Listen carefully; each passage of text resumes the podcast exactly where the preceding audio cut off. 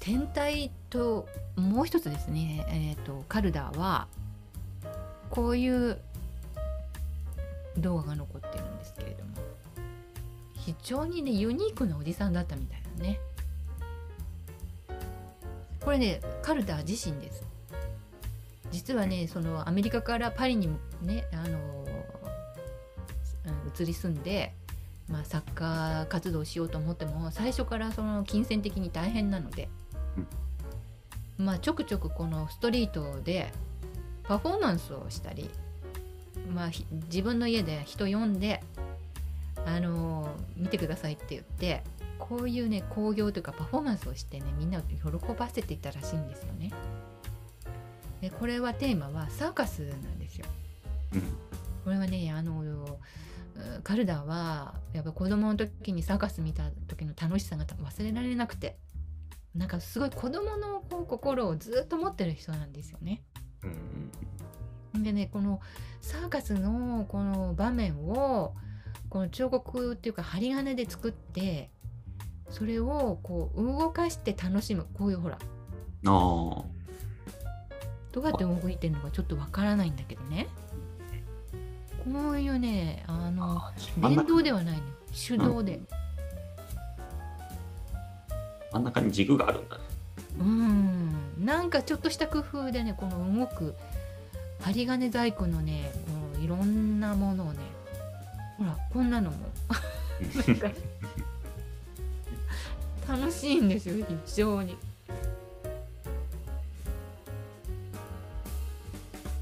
これあれだね。逆に画像が荒いからいいね。いいね。なんか。これが詳細に見えたら多分あの仕掛けが全部分かっちゃうから 面白くないけどこれなんか画面が荒いからさあの変に針金とかが見えないんだよねあんまりね。そうなのそうなの。な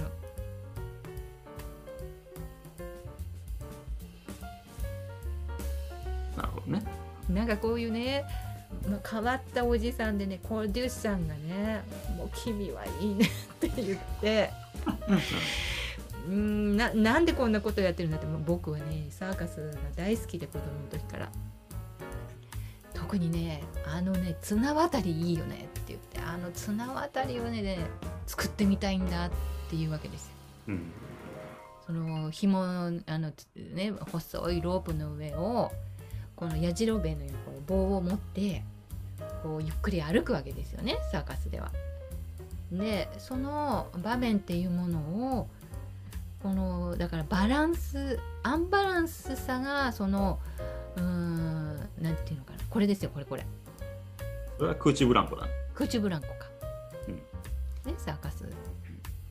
こういうこの動力っていうかあの電動ではなくてもものがこう動くっていうもののこの仕組みを自分は作れるんだっていうわけよ。うんうんだから世の中は動くものを動くものと言っている。それは機械がまあどんどんやってしまうけれどもこのエネルギーがなくても動く彫刻うんそういうものを作ってみたらどうだろうかって言って最初に出てきたのはこんなものなんだけどね。はいはいはい。これねなんかね面白いのがなんかね動画が上がってたんだけどこれも動画で見たい人はあの YouTube 見てもらいたいんですがこれ持ってね一緒に踊るんですよ。これ踊るの？このね針金で一緒に動くの実は。で手手で結んでこうなんかね踊ったりなんかしてね楽しませるね不思議なねものなのよ針金細工で。うんまあ、こういうねもうこれニューヨーク近代美術館が所蔵しているものなんですが、まあ、ワイヤー彫刻と言われて、まあ、よく考えてみたら確かに昔子供の頃ストリートアーティストみたいな人がなんかアルファベットでこう名前こうさ作ってくれてブローチでなんか売ってたなみたいな。ああいう流れというものがうん元になってるのねこのカルダーっていう人は。うん。いろんな形の動物作ったりね残してるんですよ。でもこういうあのドローイングもね残っててこのワイヤードローイングっていう 要するに針金のように一筆画なんですこれなんかね。ああそういうことね。一筆画でこうねあの形を描いていくっていうねそういうドローイング不思議なドローイングも残ってまして。うん。なんかね変わった人なんですよこの人。うん、いっぱいあるな。ある。いろんなものを作ってねこんなのもらったことがあるんですってねコレクターの一人が紹介してましたがその時にねカルダーさんのカ カルダーさんのねアトリエに行ったらね「あ君君」って言ってね「君これプレゼントしてあげよう」って手の中に入れてくれたと。でその人がやがて大きなコレクターになってうん。うん家中にこのこういうふうにね もうカルダー先生これなないくらすると思います？今さっきなんかオークションのやつちらっと書いてあったよね。そうなのよ。えっ、とどこに書いて？多分作品のやつかな、一番最初の、あの、これ、あこれだ。それそれ。これ110100100万10万100万1000万1億。10億。11億。で2012年にクリスティーズで落札されました。うんっていうね、まあ、そういうものになってしまいましてまあその中に要するにサーカスでこのバランスをとってこればこうここですよね。ここは全部このバランスによってつながっているのでちょっとした風でこれゆらゆらといろんな形に見えるわけ。うんだから形態がどんどん変わるのね。そんなね彫刻今までなかった。うんでこれが新しいジャンルのきっかけになってこれをキネティックアートというジャンルにあのだったんだね。しちゃったの。でこれはあの映画とかアニメーションはあのす言わないねもう動くように見える美術作作品あるいは動く作品それを総称してキネティックアートと言われていまして動くように見える美術作品はもうすでに過去の動画で紹介しているんですが思い出せる？動くように見える。これは主に平面の作品で実現していったものなんだけどうんうんうんあの思い出せる？うん。思い出せない。ほらあの目の錯覚で動くように見えたものあったでしょああ、だいぶ前のやつだね。あそうそうそうのガガと凡人の時にやったやつね。そうそうそうそうあれをオープンアートっていうはいはいはい。あったね。あの、うんうんなんかこのねモノクロの白と黒の点がこう動いてたねうんうん。動いてないのに動いてるとそれでねまあある時ねそのカルダーさんがあのモンドリアンの。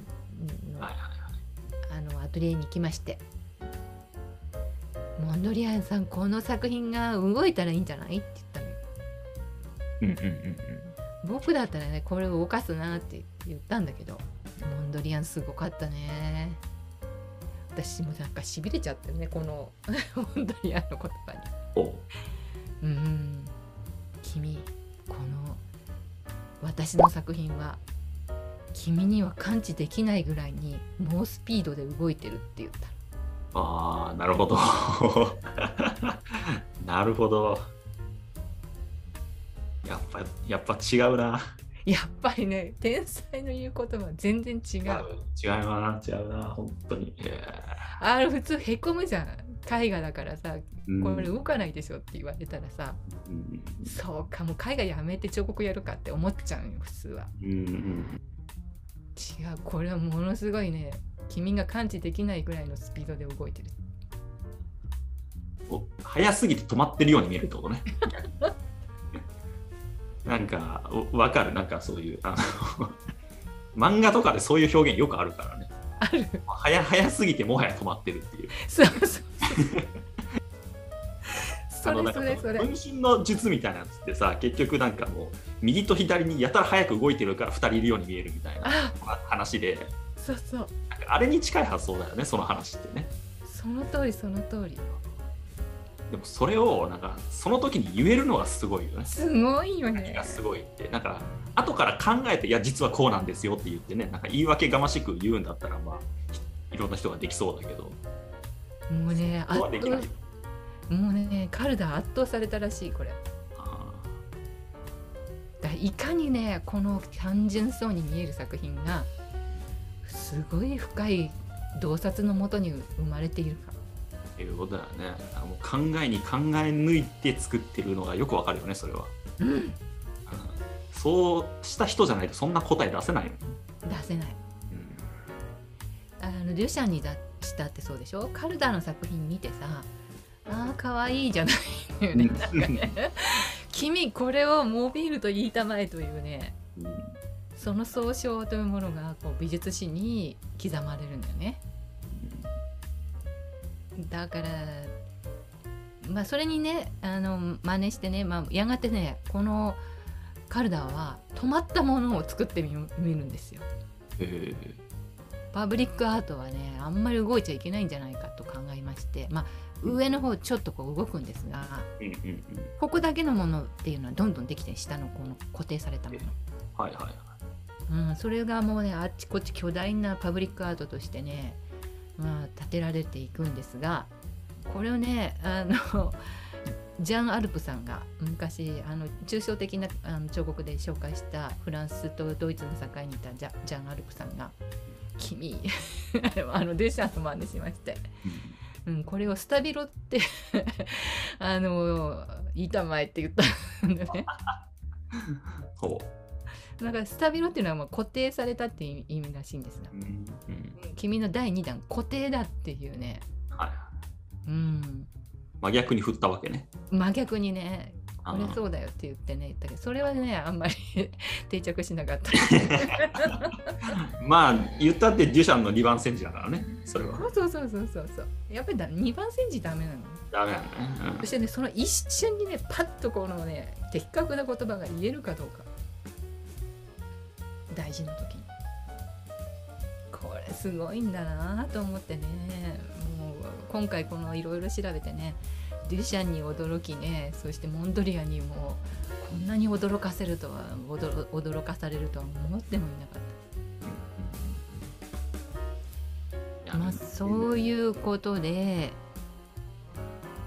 まあキネティックアートは動く作品と動くように見える作品というのに分かれていくんですが、うんうん。まあ、この動くように見える作品はあやがてダダっていうね、うん、まだ紹介したことがないんですがフランス。ダダイズムダダイズムというものはね、まあ、こういう作品などもあの実現していくというか、うんまあ、コラージュなんかの作品も多いんだけれどもちょっとこのオブジェであのちょこちょこっとこう動くようなあのそういう作品がたくさん出てくるんでもうねそれはねあんまりこの有名な作品作家名が残ってないんだけれども。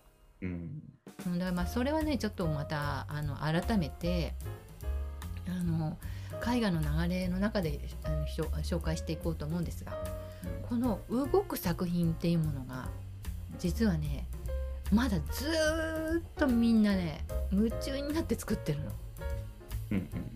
これはねどうしてかというとやっぱりこのさっきこの紹介したこのカルダーさんはなんかねこの子供心をくすぐる何か力を持ってるんだよね。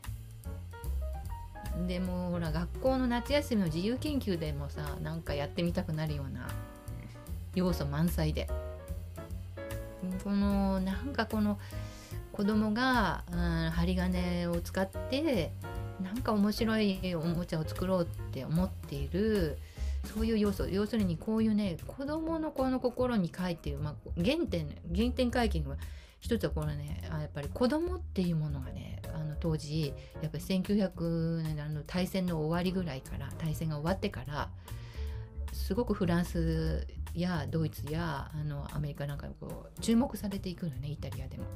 でこの子供のば玩具を作るようなあの作家も出てくるのよ。うんうん、でこのうんキネティックアートの作家の中にはそういう玩具も作りながらもこう自分の純粋表現をしている人なんかも出てきます。でねうんまああともう一方でこのパブリックアートの中にそのカルダーのようにやっぱりこう動く彫刻っていうものにあの触発されてこうどんどんこう影響されて作ってくる作家も出てくるんですよね。